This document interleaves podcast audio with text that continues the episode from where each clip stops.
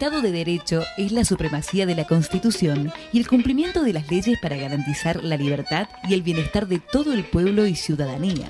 Pero a veces, el Estado de Derecho se parece al clima. Puede estar bueno y soleado o nuboso con amenaza de tormenta. En este programa nos proponemos a funcionar como una estación meteorológica jurídica, dando reportes del estado del tiempo para el área metropolitana de Buenos Aires y del Estado de Derecho para todo el país. Desde Radio UNDAB, transmitiendo para el municipio de Avellaneda, la ciudad autónoma y el Gran Buenos Aires, esto es el Estado del Tiempo y el Estado de Derecho.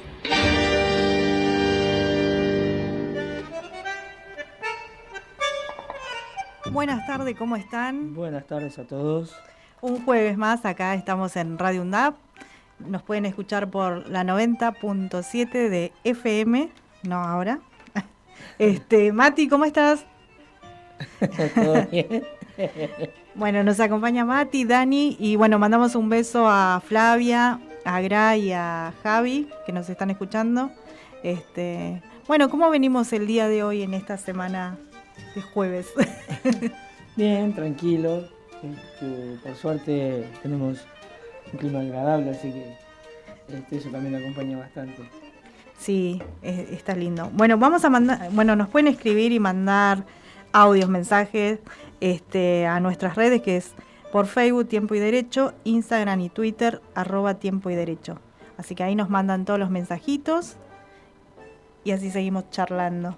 Este, bueno, nuestro programa se llama El Estado del Tiempo y el Estado del Derecho. ¿Por qué? Porque aborda temas del ámbito del derecho y propone funcionar como un estado meteorológico jurídico.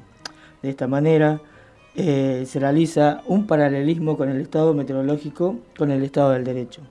O sea, cuando no se cumple, tanto en el servicio meteorológico como en el estado del derecho, sería una alerta roja, una tormenta. Cuando está bajo amenaza, sería una alerta amarilla, una posible tormenta. Y cuando está todo bien, sería una alerta verde, este, obviamente sería un buen clima y estaría funcionando todo como corresponde. Bueno, mandamos saludos a todos los que nos están escuchando, ahí también a toda la Secretaría de Bienestar Universitario que nos están escuchando, a los compañeros de estudiantes en red también, como siempre, le mandamos saludos. Este, bueno, le vamos a contar cómo va a estar el tiempo para, para el día de hoy y el resto de, de estos días. De ¿no? estos días. Bueno, hoy al menos se está dando, hoy teníamos una mínima de 7 grados y una máxima de 16, parcialmente nublado. Este, y ahora estamos en 16 grados, o sea, estamos ahí. Tenemos Claro. la posibilidad de que suba un poquito más la temperatura, pero entre todo está bastante agradable. Al Sí. sol está agradable. Sí, Este, para el primero de septiembre, sería para el viernes, tenemos una mínima de 9 y una máxima de 22. Ah, ya está subiendo la temperatura, Sí. está lindo. Este, parcialmente nublado. Sí. Pero bueno, el tema de lo nublado a veces se da a la mañana y después tenés toda la tarde claro. media mañana y la tarde libre, o sea, con el sol, o sea, 22 grados.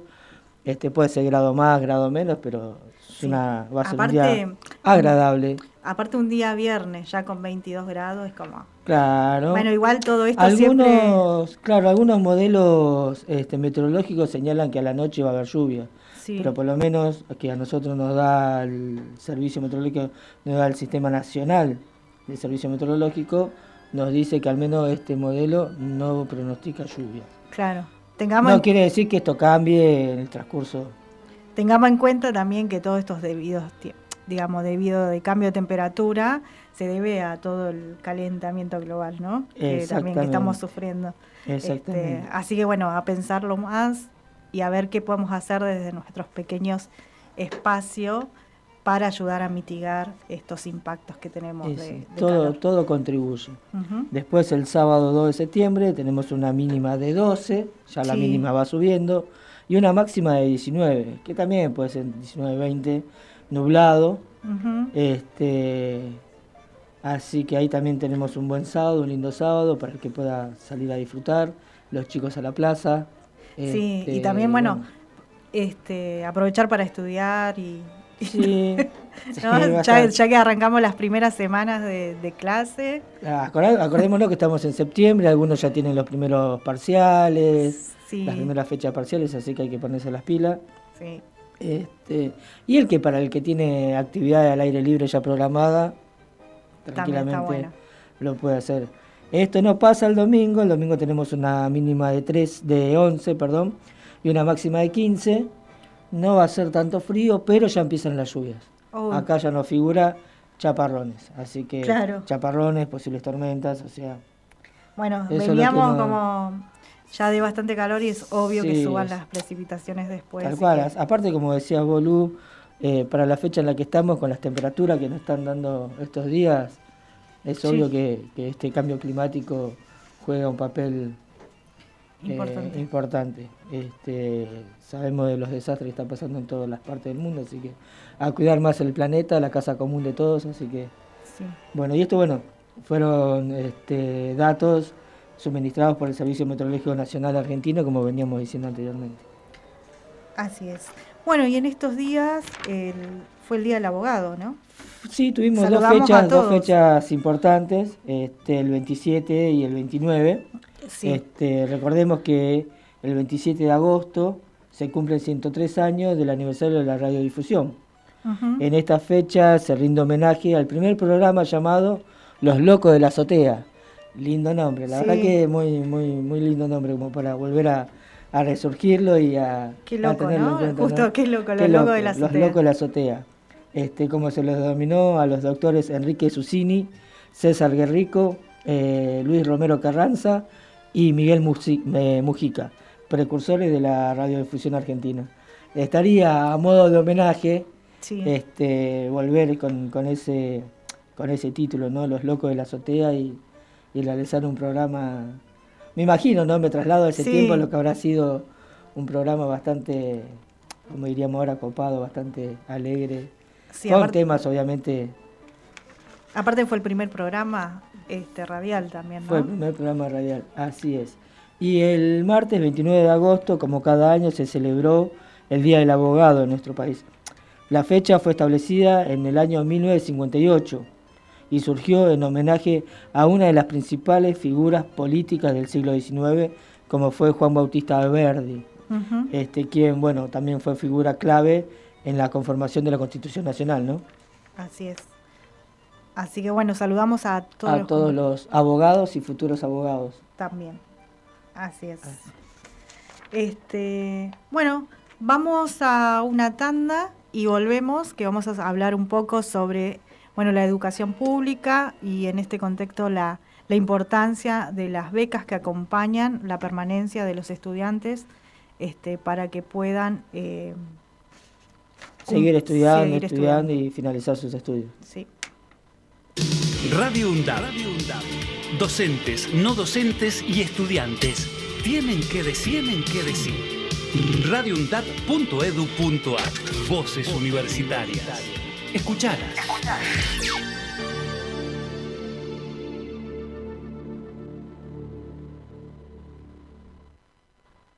Década. Empezamos a hablar antes que la UNDAB, pero nos pusimos nombre y apellido el 7 de mayo de 2012. Década. Sonar en unidad, compartir la palabra, mediar colectivamente. La década de Radio Lab es de cada una de nosotras. La década de Radio Lab es de cada uno de nosotros. La década de Radio Lab es de cada uno de nosotros. La década de Radio Lab es de cada uno de nosotros.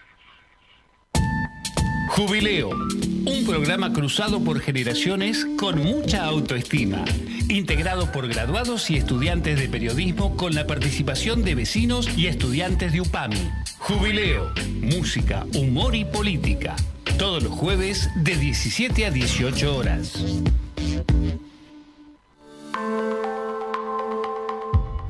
Yo olvido dictaduras. Tú olvidas la represión. Él olvida desapariciones en democracia. Nosotros tenemos, memoria. Buscamos la verdad y exigimos justicia. Es un mensaje de la Red Interuniversitaria de Derechos Humanos. Pogo en el Roca, una hora de radio dedicada a la música, el arte y al mundo audiovisual under. Próxima estación, Darío Santillán y Maximiliano Costecchi. Pogo en el Roca, todos los viernes de 17 a 18 horas. El tren es tuyo, cuídalo. Aruna, Asociación de Radiodifusoras Universitarias Nacionales Argentinas. Somos 63 radios en cada región del país. De este a oeste y de oeste a este. Somos radios universitarias. Somos plurales. De norte a sur y de sur a norte. Somos federales. Recorriendo todas las regiones. Somos Aruna. Todas las provincias. Comunicación Federal. Desde nuestras universidades. Somos Aruna. Aruna. Asociación de Radiodifusoras Universitarias Nacionales Argentinas. Radio UNDAD, aire universitario que inspira. inspira. radioundad.edu.ar, voces críticas para construir futuro.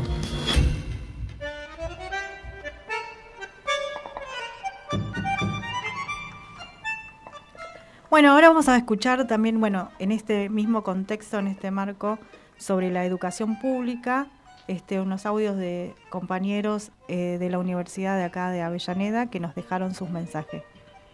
Una beca representa eh, una oportunidad, es el acompañamiento eh, que tiene el estudiante para poder desarrollarse y, y aparte no solo es una ayuda económica, sino es una apuesta a, tu progreso.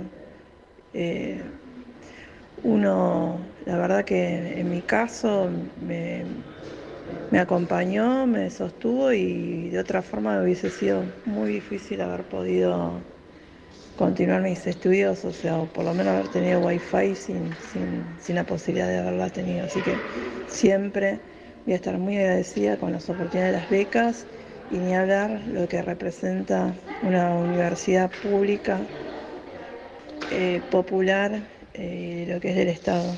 Como primera generación de, estudiante universitario es un orgullo eh, poder transitar este espacio y, defenderlos con, con todo.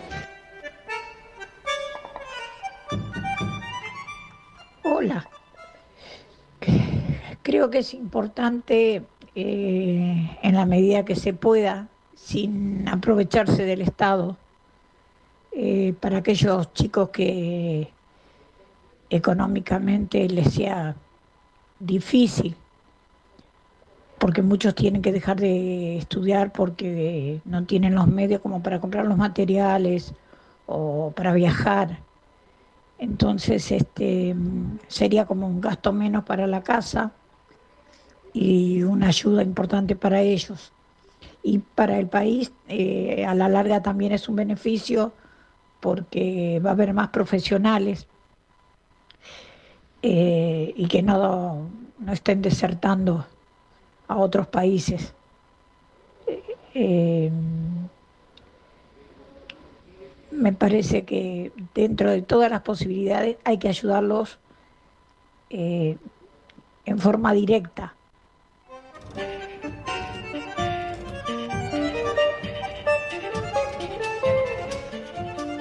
en estos tiempos en los que se pone en duda la necesidad de la educación pública, su importancia, em, reivindico la existencia de estas becas universitarias para aquellos estudiantes que enfrentan una carrera universitaria y no cuentan con los, con los recursos necesarios económicos para solventarse sus estudios. Em, creo que son de suma importancia, ya que el Estado debe eh, darle las herramientas a aquellos estudiantes que quieran continuar con sus estudios y, y las becas son una, una de ellas.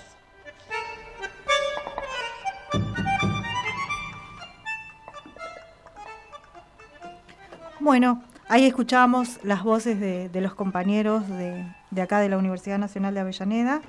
Bueno, tenemos en el aire a Nuria. Hola Nuria, ¿cómo estás? Hola, ¿qué tal chicos? Buenas tardes. ¿Todo bien? ¿Cómo estás vos? Todo tranquilo, todo bien, por suerte. Nuria, te queríamos preguntar, bueno, vos, vos que, ¿cuál es tu opinión acerca de, de las becas en, en, esta cuestión de este, que sea un acompañamiento en la permanencia de los estudiantes en, en la universidad para que se puedan este, graduar y después este, poder ejercer ¿no? en, en, en el Estado?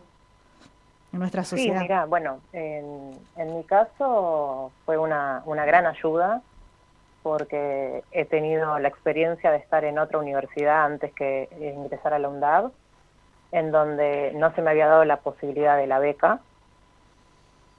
Uh -huh. y, y, además de que me, me, han expulsado ¿no? del sistema de educación por pertenecer a la población trans. Sí. Eh, la UNDAB me abrió las puertas y desde entonces, eh, bueno, pude empezar a estudiar como correspondía, ¿no? Uh -huh. eh, elegí la carrera de enfermería en principio, porque es algo que me apasiona, que me gusta, que me encanta, y siempre quise ayudar un poco más, porque yo tengo mi título de asistente gerontológica, uh -huh. pero no tenía todas las herramientas para, digamos, poner en práctica lo que necesita un sujeto de atención. Entonces, enfermería me abrió las puertas y después sumé la carrera de abogacía, ya que pertenezco a una asociación civil de diversidad y violencia de género. Sí. Y no conseguíamos eh, abogados que quisieran aportar a la causa y dije, bueno, tardaré, pero me tomaré mi tiempo, pero eh, arranco la carrera y mientras tanto, desde las bases que yo ya tengo, vamos ayudando y mientras tanto me voy profesionalizando un poco más. Claro, qué, qué importante, ¿no? Estas ayudas, este, este acompañamiento a los estudiantes, porque hay muchas profesiones que, que se necesitan en la sociedad y hay veces que no que no, nos, los estudiantes no podemos acceder este, a esas carreras, ¿no? Para esto, como vos decís, este, bueno, perteneces a una asociación civil y bueno, vos desde tu lugar este, querés ayudar, ¿no? Y a seguir a luchando por esa causa y a veces se necesitan ciertas profesiones, así como en un hospital un médico, un enfermero, este, por eso la, la, importancia también ¿no? de estos acompañamientos desde el Estado, la importancia del Estado, ¿no? Como garante de, de, estos derechos. Totalmente, además de que estamos hablando de universidades nacionales que le dieron la oportunidad a personas que no tenían pensado jamás ingresar a lo que era el ámbito universitario. Es verdad. Eh, que no tenían los recursos ni las posibilidades. Y vos fíjate que hoy en día tenemos muchas universidades, una por cada por cada localidad. En este caso estamos en la Universidad de Avellaneda, pero tenemos la Universidad de Lanús, de Lomas, tenemos la UNCI. O sea, tenemos posibilidades de que quienes realmente queremos aportar a la sociedad como, como capital activo, estudiar la profesión y decir, bueno, acá estamos, tengo mi título, puedo ejercer y puedo hacer un cambio a esta sociedad. Sí sin duda nosotros siempre rescatamos también este lo que es la Universidad Nacional de Avellaneda, porque decimos llega a otros lugares que no llega también, ¿no? A través de los nodos, las carreras a distancia, este, que muchos estudiantes en otras provincias quizás no tengan otras opciones, ¿no? A veces de, de estudiar otra carrera y la Universidad Nacional de Avellaneda llega a otros lugares, ¿no? Con, con distintas ofertas que tiene. Eso también es para destacar porque más allá sí, sí. que, como vos decís, eh, dentro de la provincia de Buenos Aires, bueno, hay un montón de universidades, más de 23 universidades públicas. Quizás en otros lugares como que todavía cuesta, falta llegar, ¿no? La universidad. Y a través de estos sistemas de a distancia, nuestra universidad llega a todos lados, ¿no? También. Sí, correcto, correcto. Este. Bueno, obviamente todas las políticas públicas que genera el Estado para que también podamos acceder a ellas. Sí. En este caso, el, lo que es el programa Progresar. Así es. Nuria, vos el otro día, este, bueno, estuviste en la, en la inauguración del espacio Progresar, ¿no? Un espacio muy importante para la universidad. Este, sí. Bueno, ¿querés contar un poquito de qué se trata? Y bueno, habías leído una carta también. Sí, que de hecho la tengo acá. Es un escrito que hicimos en conjunto entre todos uh -huh. los becarios que participamos del programa que dice así. El espacio Progresar UNDAB es un lugar de apoyo y respaldo para nosotros los estudiantes, en el cual somos escuchados, recibimos contención y asesoramiento sobre las dificultades, consultas e inquietudes que pueden surgir durante toda la vida académica y el trayecto de ser becario. Es un espacio seguro donde podemos encontrar el acompañamiento que necesitamos para superar los desafíos y alcanzar nuestros objetivos. El espacio Progresar es un punto de encuentro para estudiantes que contribuye a fortalecer y reconciliar, por medio de distintas actividades, salidas, los lazos sociales y tratar de entender el funcionamiento de la sociedad y cuáles son sus necesidades. A través de este espacio se brinda la oportunidad de conocer personas que cursan la misma carrera, otras carreras y que son de otra universidad. ¿Qué es ser becario para nosotros? El ser becario es una experiencia gratificante y enriquecedora. La beca ha sido y es fundamental en el trayecto académico, permitiéndonos avanzar en nuestras carreras, estudiar lo que nos apasiona y dedicar más tiempo a la universidad. La beca es un apoyo e incentivo para todos nosotros. Es un sustento para comprar materiales de estudio, realizar las fotocopias, pagar el transporte para movilizarnos a la universidad, alimento, hacer otras actividades recreativas y entre tantos servicios imprescindibles. Nos permite acceder a un descuento en el transporte, como así también estudiar lenguas extranjeras, por ejemplo, alemán, italiano, francés y chino mandarín, lo que genera una inclusión mucho más amplia al momento de la inserción laboral. El programa Progresar, además, genera inclusión de sectores históricamente excluidos en el ámbito social, laboral e institucional, como el colectivo travesti trans, el cual pudo acceder después de muchos años de lucha a la universidad pública, generando así que muchos que antes no tenían perdón, que tenían negado puedan estudiar en todos los ámbitos de la educación y puedan a través de este espacio lograr recibirse y tener un título universitario, un sueño que pudieron y pueden cumplir gracias a este programa. También aclarar que bueno, el Ministerio de Educación de la Nación invirtió en computadoras que fueron distribuidas en todas las sedes de la universidad para ampliar el acceso a dispositivos tecnológicos y de conectividad al estudiantado. El espacio Progresar es nuestro y lo cuidamos entre todos. Sentimos mucho orgullo, emoción y compromiso de defender nuestros derechos.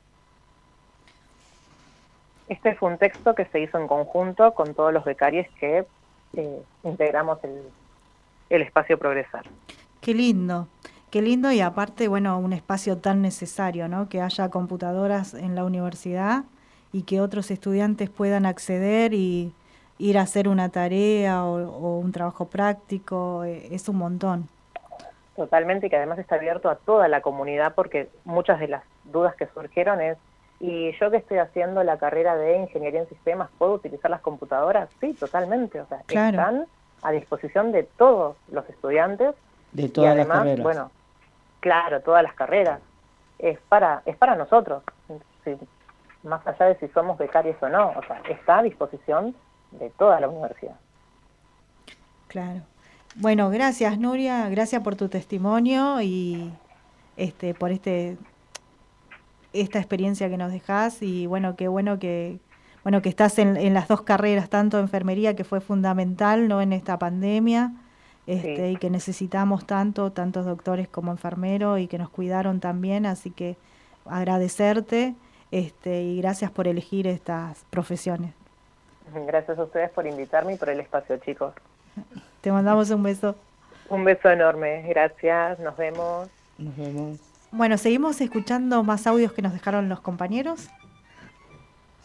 Bueno, siguiendo la consigna de hoy, eh, yo creo que es fundamental ¿no? que el Estado tome estas medidas concretas eh, hacia los jóvenes, ¿no? a la educación, ya que la educación es fundamental para poder construir una ciudadanía con más incluso social, en la cual los chicos, los chicos, chicas, se sientan partícipes de un Estado que toma estas políticas públicas como una herramienta esencial en la construcción de más y mejores derechos, además teniendo en cuenta la creación de las diferentes universidades nacionales, que también acompañan ¿no? e impulsan a todos, a todas, a que se acerquen a la educación universitaria en este caso, y bueno, además sabiendo que el progresar existe también para los aquellos chicos que aún no, han podido terminar los estudios secundarios o que están en eso, a, poder concluir ¿no? un nivel secundario y los invita a continuar en la universidad pública.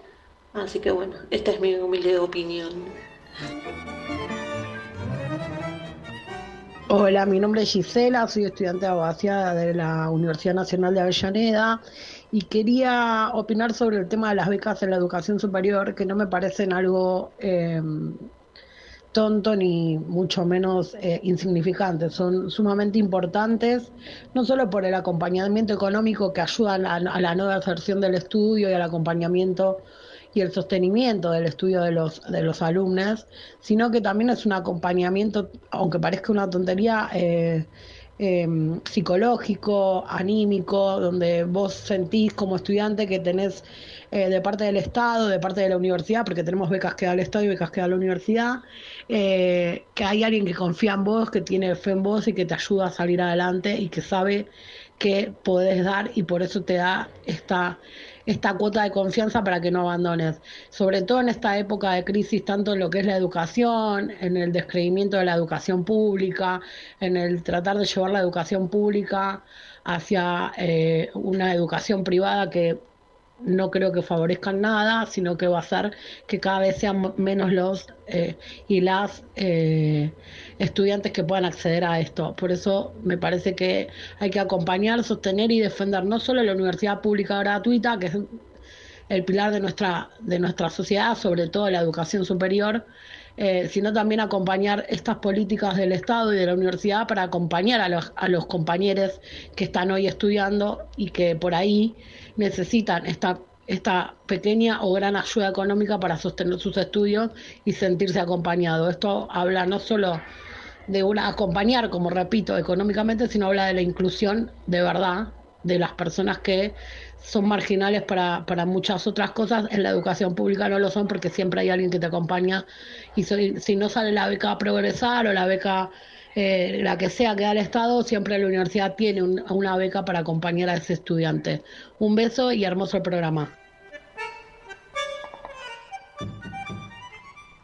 Hola, buenas tardes. Yo quería hablar sobre el tema de las becas eh, y de la importancia que tienen para mí en, a nivel estudiantil.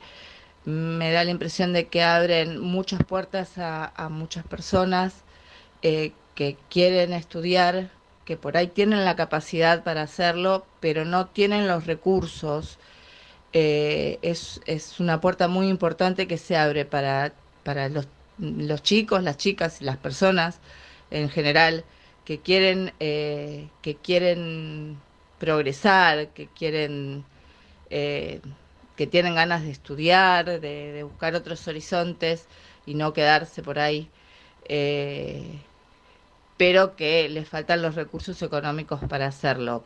Por eso es importante que el gobierno, eh, que el Estado eh, acompañe a todas esas personas con, con las becas, eh, al nivel que sean, con lo que se les pueda ayudar, pero que bequen a las personas que quieren estudiar y que realmente las necesitan. Gracias.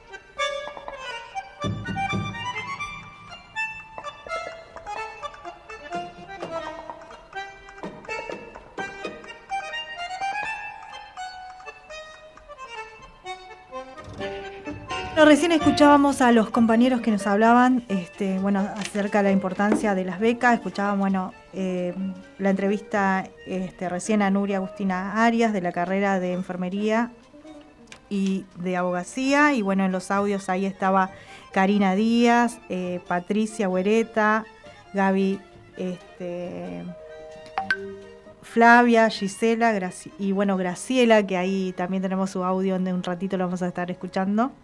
Así que bueno, vamos con el audio de Graciela. Ahí vamos. Bueno, creo que las becas en la universidad son muy importantes. Me parece que eh, la inversión en educación por parte del Estado resulta vital, ¿no?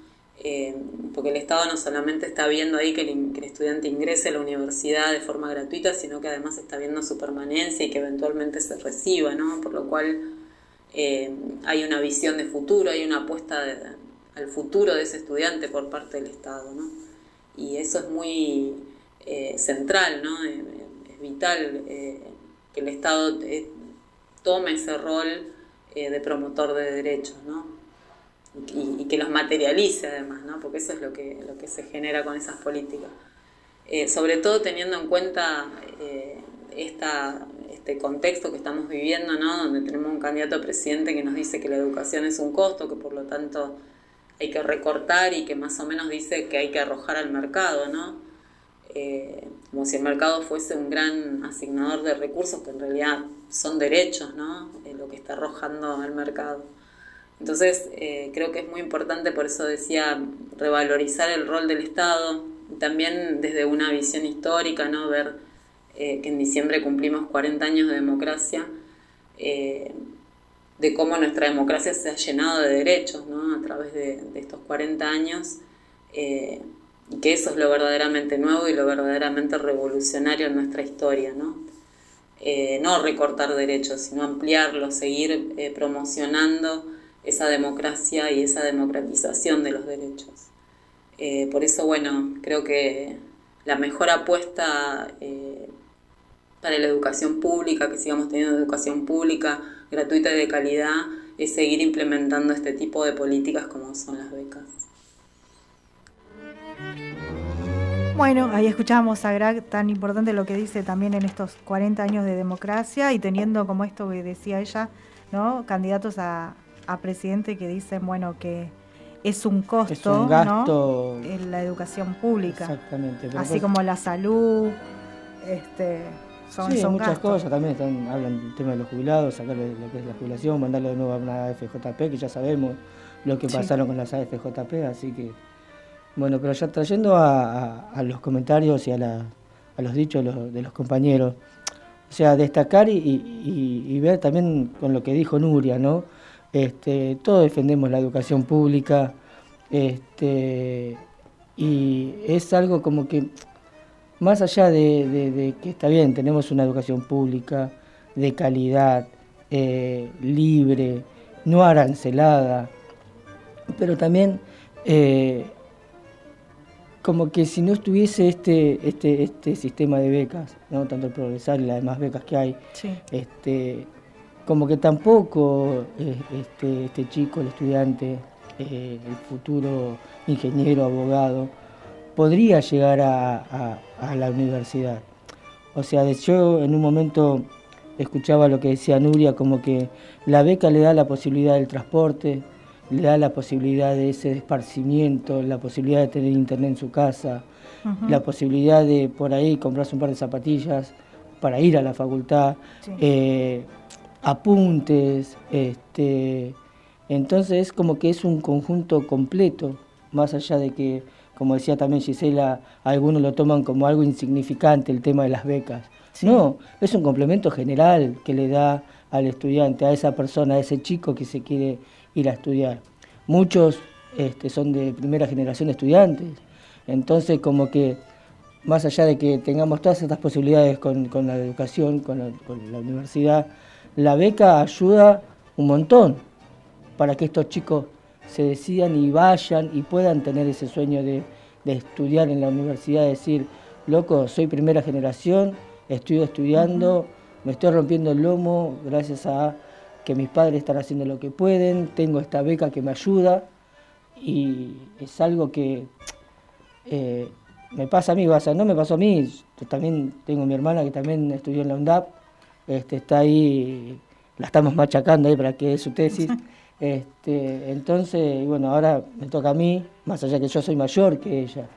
Este, pero bueno, uno en un tiempo tuvo que rezagar muchas cuestiones, ¿no? También puede ser el tema este, el tema de las becas, o sea, por ahí en su, momento, en su momento. Claro, A mí me tocó salir y, laburar y, bueno, este, por ahí también dejadez de uno o situaciones en las que uno va pasando.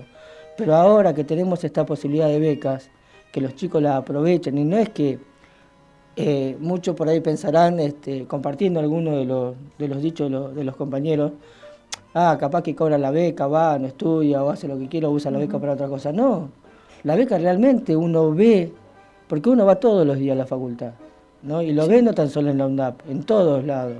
Que los chicos realmente van y estudian, se preocupan por ser alguien en la vida, ¿entendés? Y hay muchos que esos que se reciben también se quedan a retribuirle este, al, Estado, ¿entendés? Lo que hizo el Estado por ellos.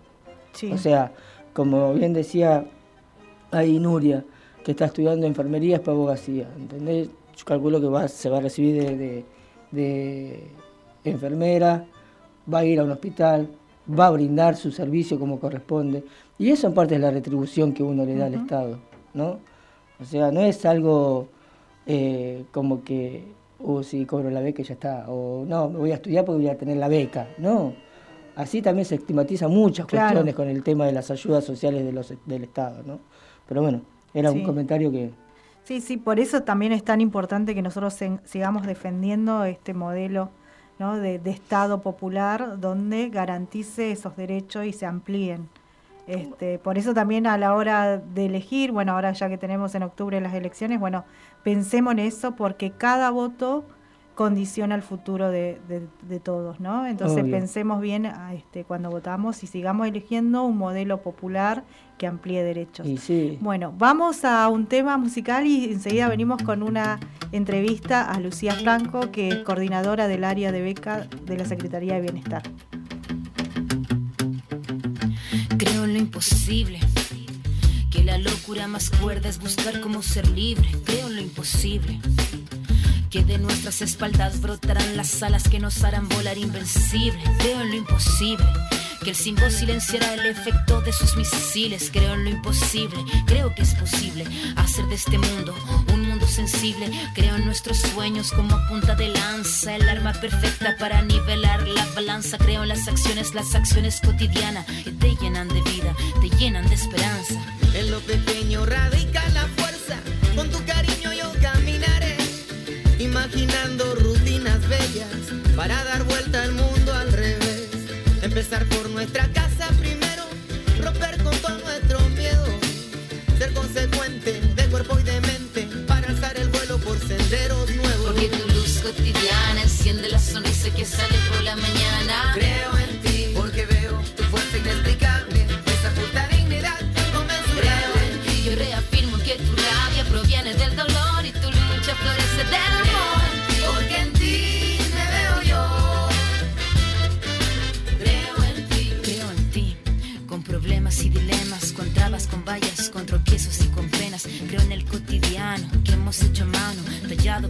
de lo que caminamos. Nadie muestra su careta, sonrisas y moriquetas. Solo esconden la verdad, desarticulando la micropolítica de la vida personal. Creo en nuestros sueños, volando para el cielo. Creo en tus acciones más fuertes que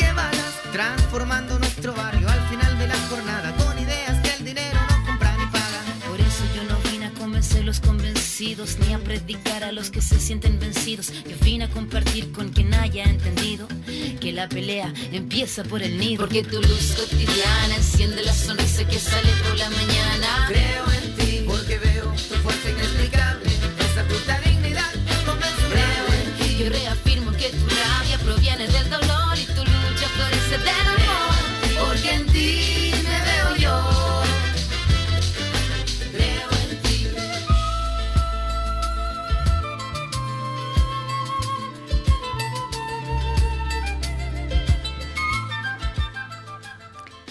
Bueno, estamos con este con Lucía Franco, coordinadora del área de becas de la Secretaría de Bienestar Universitario. Hola Lu, ¿cómo estás? Hola compañeros, compañeras, ¿cómo andan? ¿Todo bien? ¿Vos estuviste Bien, escuchando el programa? bien. Estaba escuchando el programa hasta recién, les pido disculpas que no estoy ahí en el piso, pero bueno, estamos acá en la Secretaría de Bienestar en Piñeiro, eh, recibiendo a muchos estudiantes que se están inscribiendo a las becas Progresar, porque hoy cierra la inscripción, así que era importante también estar acá. Sí, sí, lo teníamos en cuenta, después nos acordamos que, bueno, que estaba también el cierre de las inscripciones a las becas. Bueno, queríamos hablar un poquito con vos con el tema de las políticas de acompañamiento para la permanencia de la educación superior, ¿no? Sobre todo desde tu área. Bien, bueno, estuve ahí escuchando a los estudiantes, súper interesante lo que lo que compartían en base a su experiencia y también lo que ven en relación a las políticas públicas que implementamos desde la universidad y desde el Estado. Sí. y quería ampliar un poco la información. Sí, obvio. bueno, el área de becas está anclada en la Secretaría de Bienestar Universitario del UNDAB y desde esta área y también desde la Secretaría acompañamos, ¿no? Tenemos como objetivo acompañar las trayectorias educativas de los estudiantes, pero también acompañar a toda la comunidad estudiantil, a toda la comunidad educativa, docentes, no docentes, eh, estudiantes, por supuesto, y acompañarlos desde un apoyo integral. Y entonces cuando pensamos en becas, pensamos en un sistema integral de acompañamiento. ¿Qué quiere decir esto? Que las becas son un derecho, ¿sí? Eh, me interesa como resaltar esto porque muchas veces se habla de, de ayuda, de apoyo, y si bien entendemos que para los estudiantes es eso, para nosotros como agentes del Estado, la beca tiene que estar pensada como un derecho. Un derecho al acceso a la educación superior, un derecho al acceso a dispositivos tecnológicos y de conectividad, un derecho a tener espacios de formación dentro y fuera de las aulas y y no solo el acceso, sino eh, poder acompañar a los estudiantes en la permanencia y en el egreso. ¿sí? Porque algo de lo que no se dijo hoy fue el egreso de los estudiantes, que es un foco que tenemos que tener como ahí, tenemos que poner el ojo, eh, estar más alertas a, bueno, ¿cuántos ingresan a nuestra universidad y cuántos efectivamente se reciben? Sí, y, y en eso, desde el área de becas, digo, nuestro acompañamiento es no solo desde, bueno, resolver y acompañar en, las consultas en relación a las becas, en los momentos de inscripción a las becas, en los momentos en que quizá a un estudiante le rechazaron una beca y tiene que realizar un reclamo, o en dificultades durante todo el proceso de cobro y demás, sino también poder acompañar en eh, un seguimiento más singular del estudiante, ¿no? De, bueno, a ver qué está pasando, digo, tenemos una concepción de, primero que el estudiante en la UNDAD no es un número, tiene un nombre y un apellido, y eso es sumamente valioso porque no ocurre en todas las universidades. Creo que sí ocurre mucho en las universidades del conurbano, en las universidades del Bicentenario, ¿sí? porque tenemos estrategias de trabajo bastante similares y porque estamos laburando en red, o sea, en articulación todo el tiempo. Y entonces pensar a los estudiantes como estudiantes con un nombre y apellido, con una historia de vida, hace que otros aspectos de la vida cotidiana estén entrecruzados con la cursada. Y esto tiene que ver con, bueno, pensar la trayectoria educativa no solo con lo que pasa dentro del aula. Digo, dentro del aula pasa que me siento a cursar, pero también pasa que quizá el estudiante tiene un hijo, una, una hija, eh, se ocupa de las tareas de cuidado, de las tareas de crianza, de las tareas domésticas, se ocupa de tener un trabajo remunerado o, digamos, eh, registrado o no registrado. Bueno, en una infinidad de, dimensiones que atraviesan la vida cotidiana y por ende también interpelan la cursada. Sí, Entonces, destacar eso, ¿no? Que intentamos eh, acompañar las trayectorias educativas en su integralidad. Claro, construir la, educación desde otra mirada también, ¿no? De esta este, mirada más humanizada también. Totalmente, totalmente y también eh, humanizada en términos de, eh, de territorializar las prácticas, sí. ¿no? Eh, digo, todo lo que hacemos tiene un impacto en la comunidad, tiene un impacto en el contexto y transforma de alguna manera el contexto, así que eso también está bueno destacarlo. Y que el área de becas no, no labura, digamos, como un área, un área aislada, sino que está en permanente articulación y contacto con otras áreas de la Secretaría y con otras áreas y secretarías de la universidad. Y también con el Ministerio de Educación de la Nación, porque trabajamos mucho en conjunto con el Ministerio pensando estos, digamos, este sistema integral de becas. Y les cuento también que, que esta política pública tiene mm, dos becas de, bueno, así como de un impacto más amplio, o sea, de un impacto nacional federal, que son la beca Progresar de nivel superior y de enfermería, y las becas estratégicas Manuel Belgrano. Que son becas, digo que no es que solamente la Universidad Nacional de Avellaneda cuenta con esas líneas de becas, sino que todas las universidades nacionales y los institutos nacionales de educación pública cuentan, con... esas becas para que los estudiantes se puedan anotar y puedan acceder al derecho de la educación superior, ¿sí? que está establecido en la Ley de Educación Superior y que nosotros también en nuestro estatuto universitario eh, está contemplado. Entonces tenemos esas dos líneas de becas nacionales y la universidad tiene una línea de becas interna de la universidad que se llama Becas Cursar, que yo la escuchaba ahí a, a, Gisela, una de las estudiantes, que, que es becaria de la beca Cursar, es titular de esa beca, y esa beca está pensada para estudiantes que por algún motivo, por algún requisito de las becas nacionales, no pueden solicitar dichas becas. Bueno, la universidad piensa en esos y en esos estudiantes para que nadie se quede afuera, ¿no? Hablaban de inclusión ahí en los, en los audios. Bueno, la universidad está pensada de cierta manera donde la educación tiene que ser inclusiva, de calidad y pública.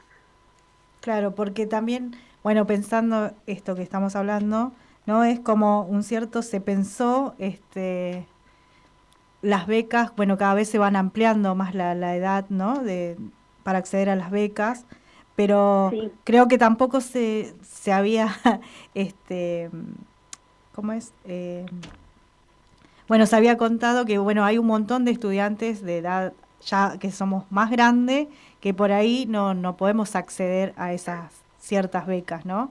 Porque también tenemos compañeros que vienen por ahí de, secundarios de adulto que se dan esa oportunidad de poder estudiar en una universidad pública, este, y por ahí quizás, eh, no sé si es parte eh, del sistema de esto de que, bueno, decir, bueno, hay más personas que están accediendo a la educación superior y esas personas por ahí no están contando con un trabajo en blanco o con ciertas cosas y que desde nuestra universidad que se esté mirando eso y que después se pueda llevar al Ministerio de Educación, me parece que está muy bueno este, poder contemplar todos, ¿no? Esa situación y desde ese lado que vos decís, vemos a los estudiantes desde el lado humano, acompañamos, no es un número más, ¿no?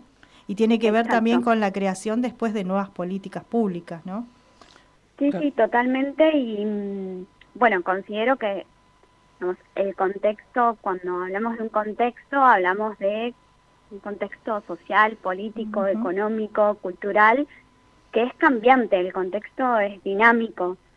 Entonces, creo que estamos en un momento donde la edad poblacional que ingresa a la universidad o que ingresa al mercado laboral se corrió de la edad poblacional que ingresaba al mercado laboral o ingresaba a la, al sistema universitario, digamos, a nivel superior, años anteriores.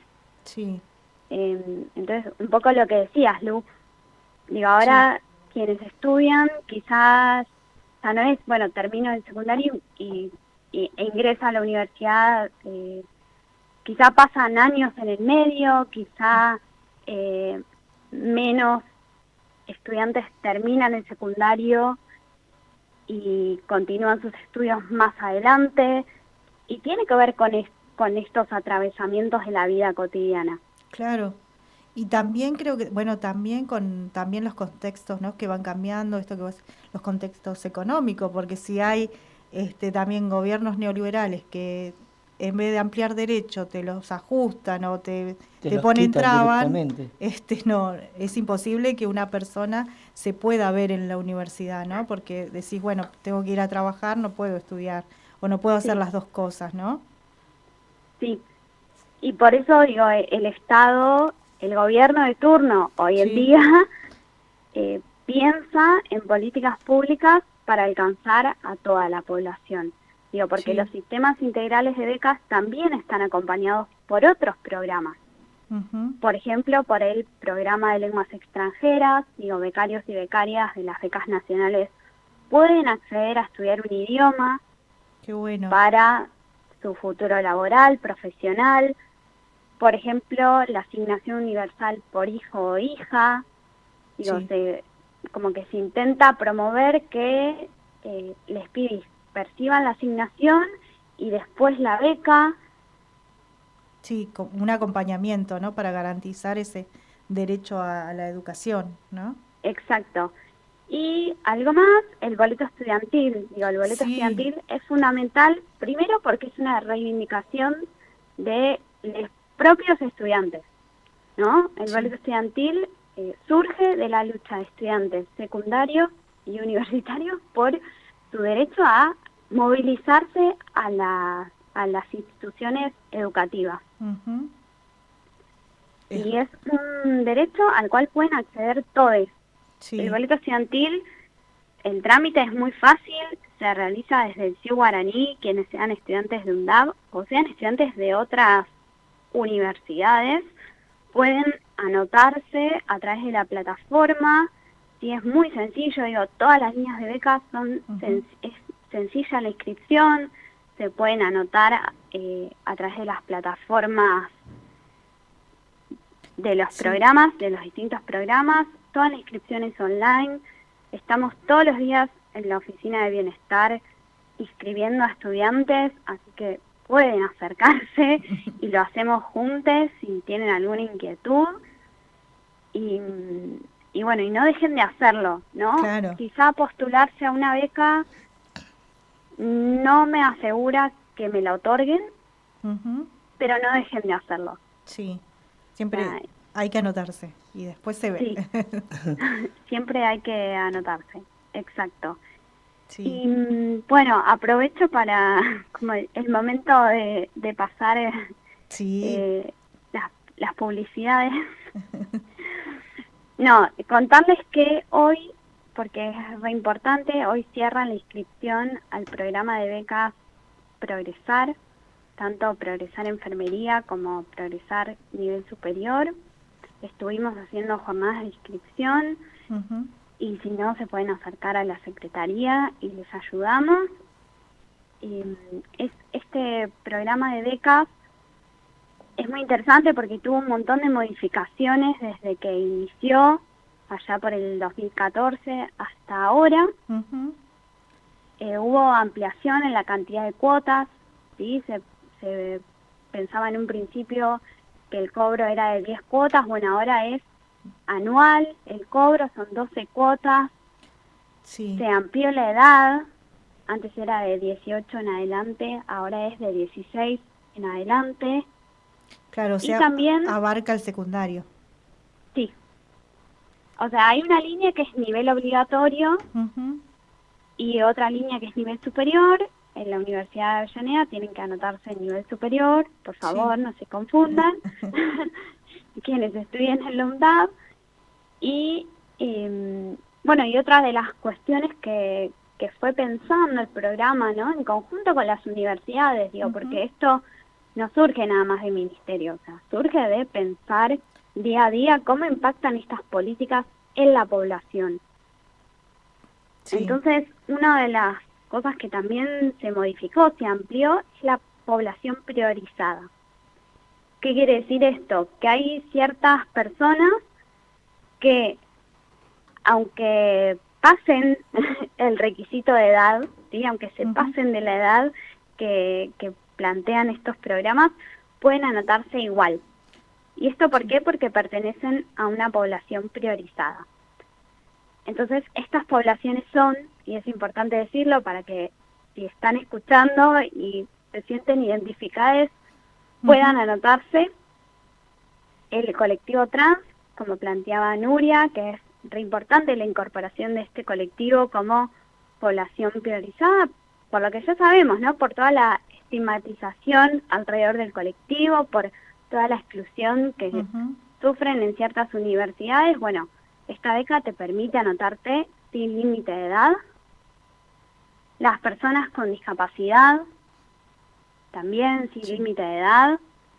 Las personas pertenecientes a pueblos originarios, ¿sí? Acá también estamos reivindicando un colectivo que, bueno, que está atravesado por un montón de, de tensiones políticas, sobre todo territoriales, y por el, por el acceso a la tierra, y que es nuestra población más originaria y de donde venimos, digamos, quienes estaban acá antes de la colonización. Así, que si perteneces a un pueblo originario, también puedes anotarte. Si sos persona refugiada, también sos grupo prioritario.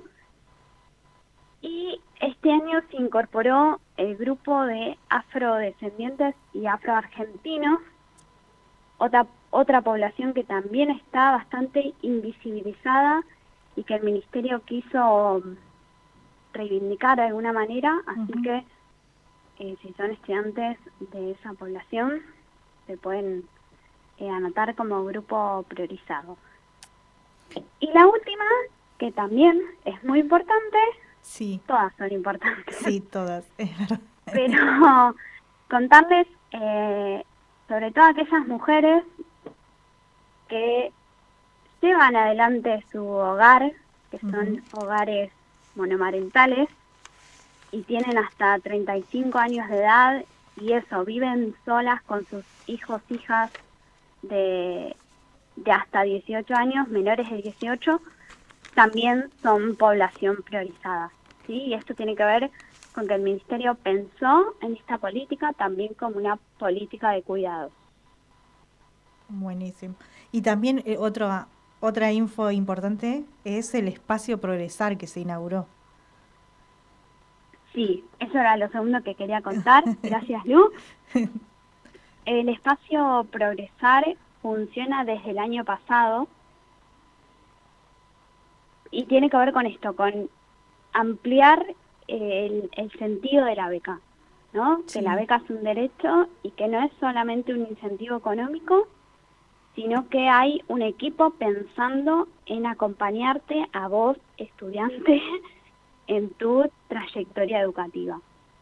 Entonces, el espacio Progresar, bueno, el año pasado hicimos un montón de actividades en conjunto con el Ministerio, Fuimos a Mar del Plata al Congreso Internacional de Turismo, fuimos al Festival Internacional de Cine, fuimos a empresas, y para, para esto, para tener más contacto con la inserción laboral y profesional de, de futuros profesionales, para ver esto, cómo desde sus carreras podían eh, o pueden, mejor dicho, insertarse en determinadas empresas o ámbitos que capaz estaban impensados.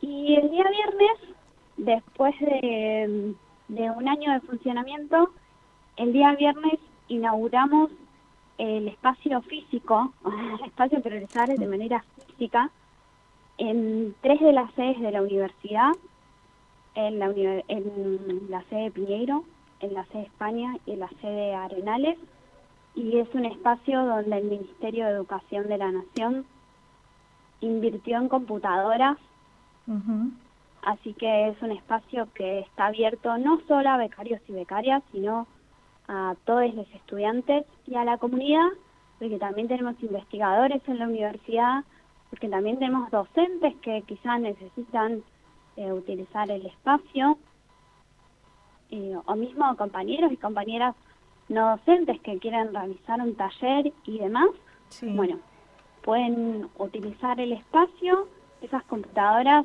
están a disposición y es un espacio que está pensado para acceder a dispositivos de conectividad, dispositivos tecnológicos. Y algo que estaba, era una pata muy fuerte que estaba faltando, sí. sobre todo después de pandemia, ¿no? Como un, un problema social que, que se visibilizó a través de la pandemia, ¿no? En época de pandemia y que, que bueno, que era sumamente importante saldar. Y hoy creo que al menos en la UNDAV eh, logramos saldarlo. Sí, súper importante, aparte de lo, lo que pasó ese viernes y todos estamos felices por ese espacio. Era súper necesario y que bueno que sea nuestra universidad que tenga ese espacio es un montón. Sí, sí, la verdad que sí.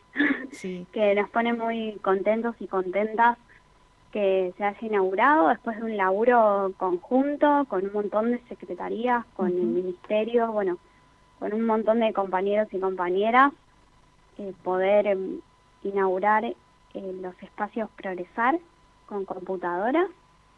Y bueno, ahí solamente van a tener que ir con su DNI registrarse en una planilla y usarla como para estudiar, para cursar, para hacer un examen, un trabajo práctico, lo que necesiten de la universidad pueden utilizar esos espacios. Genial, Lu. Bueno, Lu, queremos agradecerte por todo esta, este tiempo que, que estuviste con nosotros. Este, y bueno, y súper fundamental esto que vos decía, que la, este, la universidad junto a los ministerios me parece una gran mesa de trabajo y que sigan fomentando políticas públicas, bueno, a través de los datos que, que vaya arrojando la universidad, ¿no? Y, y, contando qué es lo que pasa, porque también dentro de la universidad, también todos los que estamos acá adentro somos parte de esa sociedad, ¿no? Totalmente. Gracias a ustedes por el espacio me voy dejándoles un dato muy importante porque los datos y la estadística sirven para planificar estratégicamente políticas públicas. Hoy tenemos en la Universidad Nacional de Avellaneda, en este primer cuatrimestre, digamos, porque el corte lo, lo, hago ahí porque no puedo tener los números todavía de fin de año, pero hoy contamos con 3.920 becarios y becarias de todas las líneas de becas nacionales y de la universidad. Sí. Y eso es sumamente importante y queremos, como expresión de deseo, queremos que este número se amplíe justamente porque las becas son un, un derecho y donde hay una necesidad nace un derecho, ya le decía Eva. Sí. Así que ahí vamos a estar para seguir pensando políticas públicas que acompañen a toda la comunidad, no solo a los y las estudiantes, sino a toda la comunidad educativa, trabajadores y trabajadoras no docentes y docentes. Gracias, Lu. Mandamos un, un, saludo enorme a todos los compañeros de la Secretaría de Bienestar Universitario, estudiantes en red y a toda nuestra audiencia. Y nos estamos yendo, nos vemos el jueves, Que viene.